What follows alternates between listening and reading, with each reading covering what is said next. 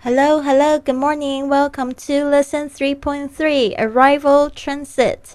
抵达中转。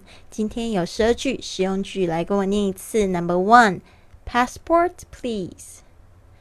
Passport, please. 请给我你的护照。Passport, please. Two, here you are. Here you are. 在这里。Here you are. Three, what's the purpose of your visit? What's the purpose of your visit? 你来的目的是什么？What's the purpose of your visit? Four, sightseeing. Sightseeing, 观光 sightseeing. Five, I'm here on business. I'm here on business. 我来出差的。I'm here on business. Six, how long are you staying here?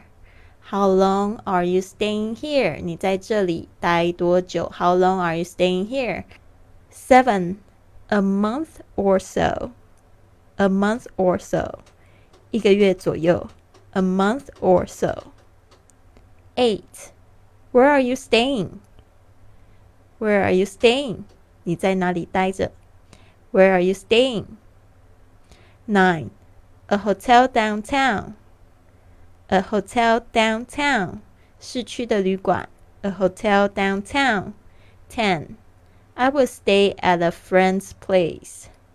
I will stay at a friend's place. 我会在朋友家住。I will stay at a friend's place. Eleven, Have you been here before? Have you been here before? 你以前来过这里吗？Have you been here before?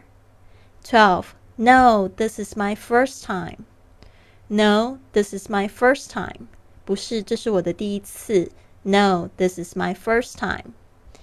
好的，那参加我们训练营的同学，别忘了今天要交交你的语音作业哦。我们新的一期训练营也快开课啦，那希望大家赶快来报名。报名的方式，请到我们的贵旅特公众微信账号上面回复“训练营”就可以啦。